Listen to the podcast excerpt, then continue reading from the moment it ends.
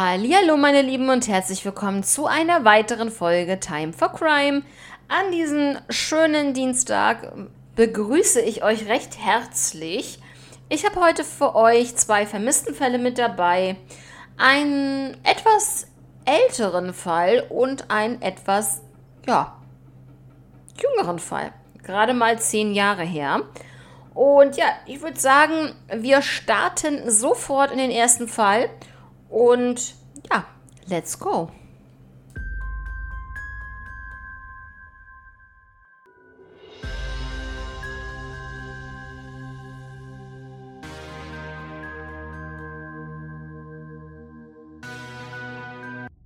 Ja, Leute, also bevor ihr euch wundert, ich habe wieder Fenster auf und ähm, ich hoffe nicht, dass jetzt die Nebengeräusche so extrem werden. Aber nur für den Fall, dass ihr da irgendwas hört, Stimmengewirr oder so oder irgendwelche Sirenen. Ja, also. Starten wir mit dem Fall und zwar geht es im ersten Fall in die USA und es geht um den vermissten Fall von Brandon Lawson aus dem Jahr 2013. Brandon wurde 1987 in Fort Worth, Texas geboren. Er hatte zwei weitere Geschwister, Kyle und Brittany. Er war 26 Jahre alt, ähm, hatte eine Verlobte und drei Kinder und lebte in San Angelo, Texas. Ja, ein Kind hatte Brandon aus einer früheren Beziehung, also hatte er sozusagen, er hatte einen gut bezahlten Job als Ölfeldarbeiter und äh, ja, er war wirklich sehr, sehr liebevoll zu seiner Familie, zu seinen Kindern und ja, alles lief soweit völlig in Ordnung, bis seine Vergangenheit ihn wieder eingeholt hatte mit, ähm, ja, Drogenproblemen. Und er fing halt wieder an, Drogen zu nehmen und erholte sich zum August 2013 wieder. Er war sechs Monate drogenfrei und Anfang August, also ungefähr so um den 7. August herum, kam er nicht nach Hause und ja, das hat natürlich einen mega Streit ausgelöst. Er kam dann einen Tag später, am 8. August 2013, nach Hause und da ging es dann richtig ab mit dem Streit. Ja, wie gesagt, ähm, seine Verlobte war auch sauer, dass äh, er rückfäll wieder rückfällig geworden ist. Und für sie war das einfach ein Vertrauensbruch. Ja, er arbeitete wirklich sehr, sehr hart und so, so viel äh, in seinem Job. Er ähm, hatte eine 85-Stunden-Woche und ähm, ja, für die Familie kam die restliche Zeit, des, die Familie kam zu kurz, ja. Er hatte auch eine körperliche Belastung durch den Job und er wollte halt seinen Job wechseln. Und ähm, wieder einen Tag später, am 9. August 2013, gab es einen Streit, nachdem er von der Arbeit kam. Und ja, da hat Brandon dann halt wirklich wütend, so wie er war, das Haus verlassen. Er wollte zu seinem Vater fahren, der wohnt oder wohnte zu dem Zeitpunkt äh, dreieinhalb Stunden entfernt. Also das ist schon eine ganze Strecke, die man denn da fahren muss. Um 23.54 Uhr rief Brandon dann seinen Vater an, dass er unterwegs ist, wollte er ihm damit sagen. Und seine Verlobte rief Brandon dann an und bat ihn, zu seinem Bruder zu fahren, weil sie wusste, er war auf dem Weg zum Vater und er sollte nicht so spät noch solche langen Strecken fahren. Und da hatte sie halt so ein bisschen Angst und meinte so, ja, dein Bruder wohnt ja so auf dem Weg, dann fahr doch einfach zu dem und ähm, schlaf dort. Nach diesem Anruf hat die Verlobte dann ihr Handy aufladen müssen und ähm, dadurch, dass Brandon ihr Ladekabel Mitte hatte, konnte sie, ähm, hatte sie die Möglichkeit, nur im Auto ihr Handy zu lagern, laden. Und dementsprechend hat sie auch das Handy dann im Auto liegen lassen. Und ähm, jetzt mal allgemein, gegen Brandon lag ein Haftbefehl vor. Das ist auch ganz wichtig zu wissen. Und deswegen nahm Brandon vermutlich eine Nebenstraße als eher so den Hauptweg, weil er vielleicht sich auch dachte, wenn er da irgendwie mit der Polizei aneinander gerät, durch irgendeine Verkehrskontrolle vielleicht, dann ja, ist es vorbei, dann wird er verhaftet. Um 0 Uhr 34 hat Brandon dann versucht, seine Verlobte zu erreichen. Wie wir ja wissen, lag ihr Handy im Auto beim Laden und er versuchte es dann nochmal um 0 Uhr 36 und 0 Uhr 38 und ja, da passierte ja dementsprechend nichts. Dann rief er seinen Bruder Kyle an und er meinte zu ihm, er bräuchte Benzin. Er befindet sich auf dem Highway 277 bei Bronte. Und ja, er braucht halt Benzin. Er ist liegen geblieben mit seinem Truck und genau, mehr Informationen gab es dazu nicht. Kyle, natürlich, klar, fuhr dann los. Und ähm, genau, das Problem war zum einen, Kyle hatte kein Geld dabei. Er ist dann erstmal zu Brandons Haus gefahren, hat dort einen leeren Benzinkanister geholt. Kyle nahm aber seine Freundin und seinen Sohn mit. Ja, warum er das tat, keine Ahnung. Wollte er die vielleicht nicht zu Hause alleine lassen? Ich weiß es nicht. Und genau, dadurch, dass ähm, Kyle kein Geld hatte, ja, da kommen wir gleich zu Jedenfalls wartete Brandon auf Kyle und ähm, das hat ihm wohl alles irgendwie ein bisschen, ob das ihm zu lang gedauert hat, keine Ahnung. Auf jeden Fall hat er um 0.50 Uhr einen Notruf abgesetzt bei 911 und er war nur schwer zu verstehen. Er sagte, er steht mitten in einem Feld und derjenige, der das mit anhörte, hört, das hörte sich einfach an, als ob ein anderes Auto anwesend war die Polizei, so Brandon, soll doch bitte äh, zu seinem Standort kommen. Und genau dann hörte es sich an, als ob jemand von etwas getroffen worden war. Genau, das einmal dazu. Da ist schon mal zu sagen, dass es eigentlich auch komisch ist. Warum ruft er den Notruf an und meint hier, die Polizei muss äh, zu mir kommen, muss mir helfen, ähm, alles gut und schön, aber er hat ja einen Haftbefehl gegen sich offen. Ähm, ja, macht man dann sowas? Schwierig. Um 1.10 Uhr erreichte Kyle dann den Standort von Brandons Truck, der aber nicht beschädigt war, wie er eigentlich dachte. Ja, die Schlüssel und, die, und das Handy von Brandon waren nicht mehr vor Ort. Kurz danach, ähm, nachdem Kyle dort eintraf, traf auch der Sheriff ein. Der hatte zwei Anrufe bekommen. Einmal war das der Anruf, ähm, dieser Hilferuf von Brandon selber. Und der zweite Anrufer war ein äh, anderer Autofahrer, der den Truck hat Dodge, der den Tra Truck dort stehen gesehen hat, so rum. Und ähm, er stand halt so ein bisschen komisch, so dass der sich halt so Gedanken gemacht hat und nicht, dass da irgendwas passiert ist oder ähnliches. Und äh, ist ja auch völlig in Ordnung, hätte äh, ne, immer die Polizei dann rufen.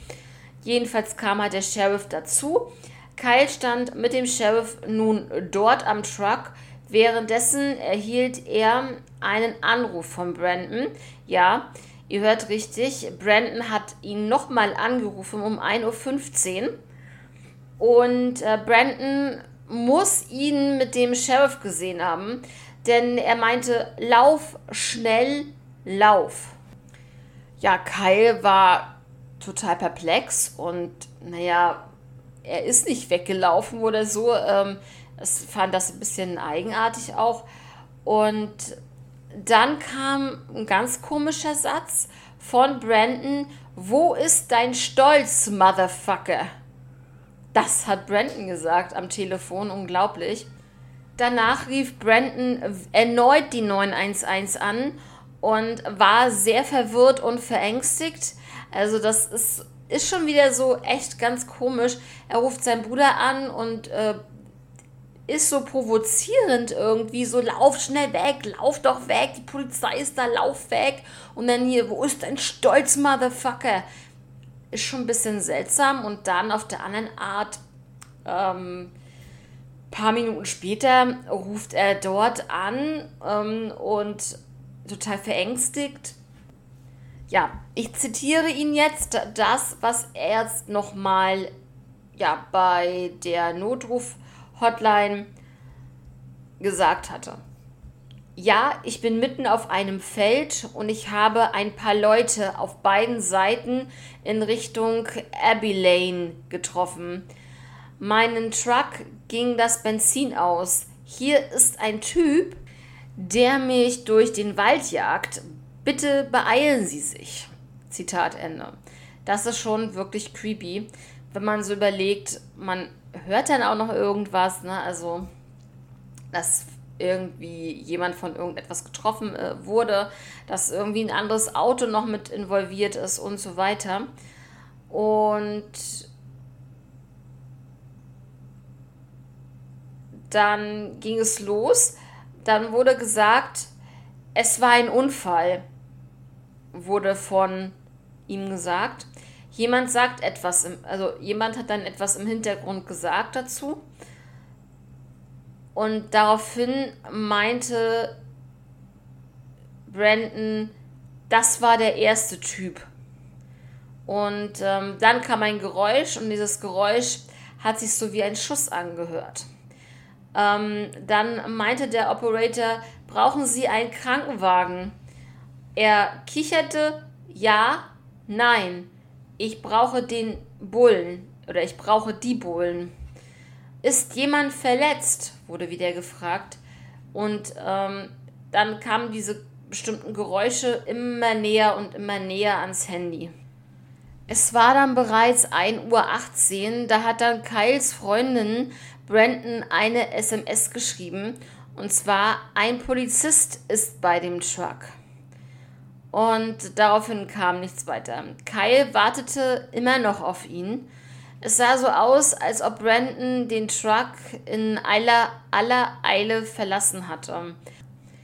Ja, es begann dann eine große Suchaktion der Polizei. Spürhunde wurden eingesetzt, Flugzeuge und sogar Infrarotkameras aber niemand hat Brandon je wiedergesehen. Auf den Audioaufnahmen war Brandon außer Atem und er klang sehr, sehr verzweifelt. Kommen wir jetzt zu den Theorien. Wie gewohnt, Theorie Nummer 1 ist Mord.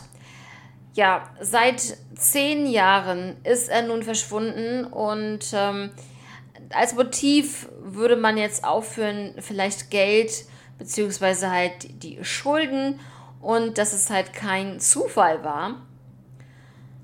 Aber ja, da hat man nichts weiter gefunden. Zweite Theorie ist das freiwillige Verschwinden.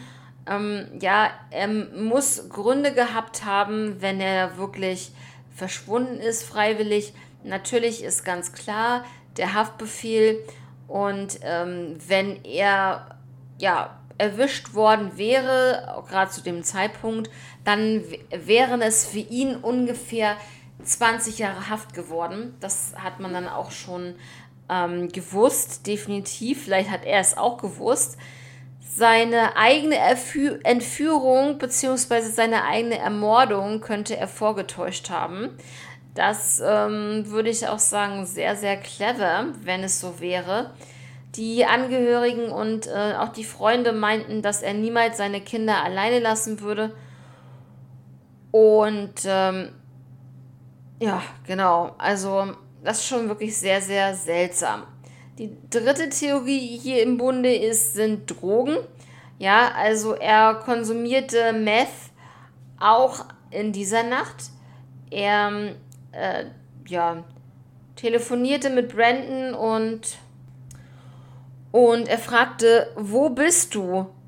Und Brandon meinte aber zu Kyle, genau dort, also wo er auch steht, ne? Genau dort. Aber es war nichts zu sehen. Und Leute, das ist echt creepy. Das ist ja fast so, als wenn irgendjemand in einer Parallelwelt ist und sagt, ey, ich stehe genau da. Siehst du mich denn nicht? Und derjenige dann aber so, ähm, nein, wie soll das gehen? Äh, nein, ich sehe dich nicht. Das könnte ein Grund gewesen sein. Aber Personen mit Meth-Einnahme, ja, die werden einfach paranoid und ähm, entwickeln Psychosen. So habe ich das jedenfalls gelesen. Und ähm, genau, also er dachte vielleicht auch, dass er von Mexikanern verfolgt wird. Das kam ja auch noch so raus. Und es kann auch sein, dass, es, ähm, dass er vielleicht eine Überdosis genommen hat und ähm, dann, dass es halt ähm, mit seiner Vorstellung, mit dem paranoiden ähm, Auftreten in dem Sinne, dass das halt zusammenhing damit und dass er dann vielleicht einen Unfall hatte, ins Wasser gefallen ist oder dass es vielleicht ein geplatzter Drogendeal war. Aber dann ist halt auch die Frage, wo ist die Leiche? Ja, die vierte Theorie ist, dass äh, die Polizei was damit zu tun hat. Ähm, ja, jetzt ist die Frage natürlich, Kyle bestand zwei Lügendetektor-Tests. Das ist erstmal wichtig. Und die Frage ist, war die Polizei an seinem Verschwinden beteiligt? Hatte er ähm, die Polizei gesehen und ähm, die einfach irgendwas Illegales taten? Und ähm, ja, das kann auch natürlich so gewesen sein. Das weiß man bis heute nicht.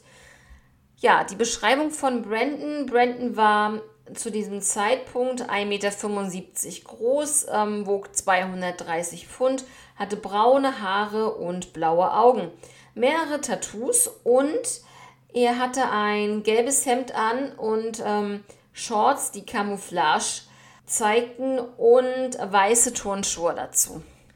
Ja, wie ich vorhin schon sagte, es fehlte ja was aus dem Truck und das heißt, dass ähm, Brandon das dabei hatte. Ähm, sein Handy, seine Schlüssel, seine ganzen Karten und sein Geldbeutel. Seine Freundin, ja, musste natürlich, ja, so, so viele Jahre hat sie um ihn getrauert auch und ähm, ja, bis dann natürlich der Tag kam, wo sie dann jemand anderen geheiratet hat. Und zwar im Mai 2019 heiratete sie ihren neuen Partner. Und zur Belohnung ähm, ist zu sagen, dass hier die Crime Stoppers eine Belohnung ausgelobt haben von 1000 Dollar. Ja, Leute, was meint ihr, ist mit Brandon da passiert? Ähm, der Fall ist schon eine kleine Legende, ist schon ein bisschen berühmt. Und ähm, ja, vielleicht haben einige von euch diesen Fall schon gehört. Und ähm, dann könnt ihr mir eure Theorien gerne, gerne zukommen lassen. Würde mich sehr freuen. Und äh, ich persönlich ähm, finde das schon so ein bisschen eigenartig. Warum sollte er verfolgt werden? Und warum sollte er die Polizei ständig anrufen, wenn er einen Haftbefehl gegen sich ähm, vorliegen hat? Ähm, dann macht man sowas ja nicht, ähm, außer man braucht Hilfe dann ist das sozusagen ausgeblendet, denke ich. Ähm, dieses Schussgeräusch, ja, das ähm, sagt ja fast schon alles, aber dieses Kichern danach, da ist halt die Frage, wer hat denn da gekichert? Kann es sein, dass, es, äh, dass er erschossen wurde und dass derjenige dann sein Handy genommen hat und dann einfach nur reingekichert hat? Das wäre schon creepy, Leute, oder? Das wäre creepy. Naja, äh, es gibt so viele Möglichkeiten, wie das da weiter abgelaufen ist oder wer da überhaupt dafür zuständig ist. Ansonsten ähm, würde ich jetzt mit dem zweiten Fall weitermachen. Wie gesagt, auch ein vermissten Fall. Und wir gehen hier etwas mehr zurück in die, in die Jahre und zwar ins Jahr 1989. Es geht hier um Angelia Spalding Hilbert. Ja, im zweiten Fall, wie ich schon erwähnt habe, geht es um Angelia Spalding Hilbert aus dem Jahr 1989. Angelia war 22 Jahre alt und sie verließ am 3. Juni 1989 ihren Arbeitsplatz. Und zwar war das eine Tankstelle in Louisville, Kentucky. Sie wollte zu ihren Eltern nach Owensboro fahren und sie fuhr einen grauen, viertürigen 1982er Pontiac J2000 mit dem Kennzeichen XTV-622. Zuletzt wurde sie um Mitternacht gesehen und dann war sie vermisst.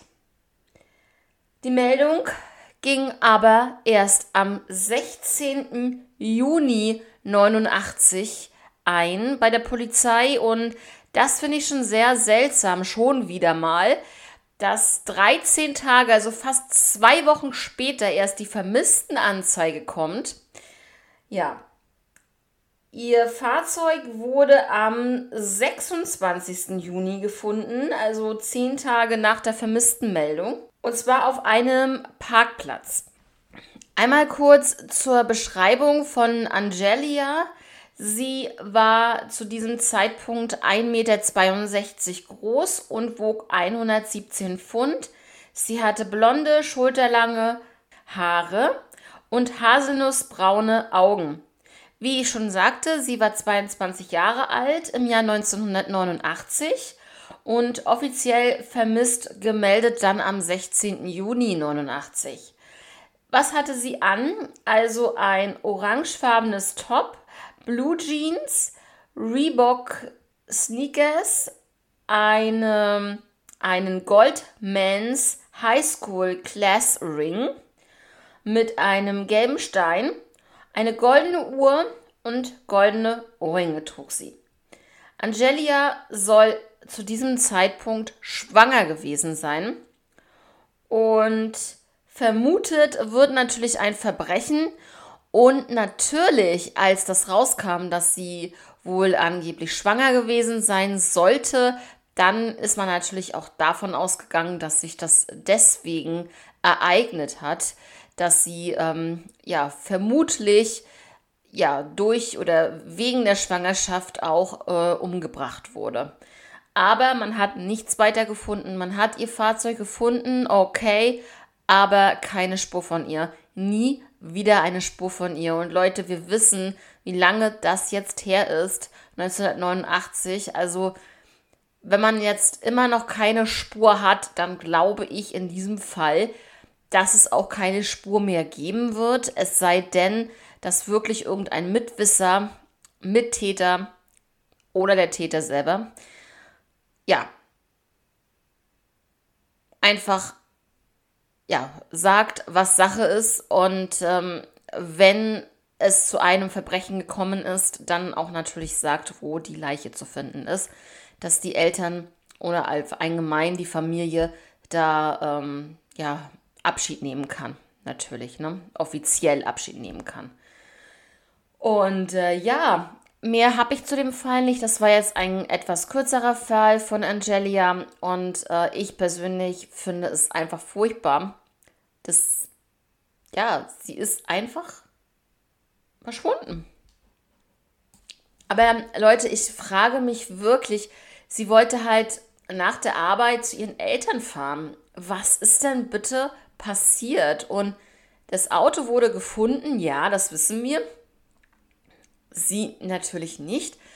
Aber wie kommt dann das Auto auf einen Parkplatz, wenn sie halt auf dem Weg zu ihren Eltern war? Also, da muss ja irgendwie was gewesen sein, dass sie irgendwo angehalten hat, vielleicht einen Fremden mitgenommen hat oder einen Bekannten und vielleicht wirklich jemand, der damit zu tun hatte, der vielleicht, man weiß es nicht, der Vater gewesen sein könnte. Und dann kam es vielleicht zu einem Streit oder wie auch immer. Vielleicht wollte sie sich wirklich nochmal, ähm, bevor sie zu ihren Eltern fuhr, nochmal mit ihm treffen oder mit jemand anderen oder ja, oder mit irgendwelchen Freunden oder so. Also, und da muss ja irgendwas passiert sein, was diejenigen dann veranlasst hat, sie dann umzubringen oder denjenigen natürlich. Ja, sehr, sehr schwierig. Also da kann man wirklich so viel spekulieren, wenn du da keine Anhaltspunkte hast und halt nur den Wagen gefunden hast. Und ja, ich habe jetzt auch keine weiteren Hinweise ähm, erlesen in diesem Fall, ob da irgendwas im Wagen noch gefunden wurde. Irgendwelche anderen DNA-Spuren, die dort nicht hingehören, wenn es ihr Auto ist, zum Beispiel. Ähm, ja, sehr schwierig in diesem Fall. Ich hoffe, dass es da wirklich noch irgendwas gibt, ähm, woran die Ermittler auch arbeiten können. Und ähm, vielleicht gibt es ja doch nochmal Hinweise aus der Bevölkerung. Und ja, vielleicht hat der Täter, haben die Täter das irgendjemandem erzählt irgendwann ähm, um ihr Gewissen vielleicht zu reinigen, wenn man es so, so schön sagen darf. Ja, schwierig, aber ja, das zu diesem Fall. Ähm, schreibt mir da auch gerne in die Kommentare oder ähm, dementsprechend äh, eine Nachricht auf Instagram. Würde mich sehr, sehr freuen. Wenn ihr noch mehr True Crime hören möchtet dann ja, würde ich einfach sagen, ihr hört ähm, jede Woche gerne mal die Folge von Denise und mir. Jeden Samstag gibt es da nämlich auch nochmal eine extra Folge für euch sozusagen. Wenn ihr schon diesen Podcast mögt, dann hört doch da einfach gerne rein. Würde mich freuen über euren Support, definitiv. Und ähm, wir haben da so in der letzten Zeit echt wirklich interessante Fälle gehabt. Ja, ich habe äh, von John Wayne Gacy erzählt, ja, in einem Fall. Oder wir hatten, wir hatten natürlich auch den Fall von Tanja Gräf schon dabei und ähm, ja, viele andere Fälle, die wirklich, ähm, ja, in Deutschland stattgefunden haben und die hier also wirklich so, ja, ich sage jetzt einfach mal berühmt geworden sind, ja. Und ähm, aber auch andere Länder sind mit dabei, wie zum Beispiel der Fall von Chris Kremers und äh, Lisanne Frohns. Und ja, wenn ihr da gerne reinhören möchtet, dann bitteschön, würde mich sehr, sehr freuen. Und dann würde ich jetzt einfach sagen, ich wünsche euch noch eine angenehme Woche. Passt auf euch auf, bleibt natürlich weiterhin gesund und äh, genießt das Wetter, soweit es äh, momentan möglich ist. Und dann würde ich sagen, wir hören uns am Freitag wie gewohnt wieder. Und bis dahin sage ich einfach mal Ciao.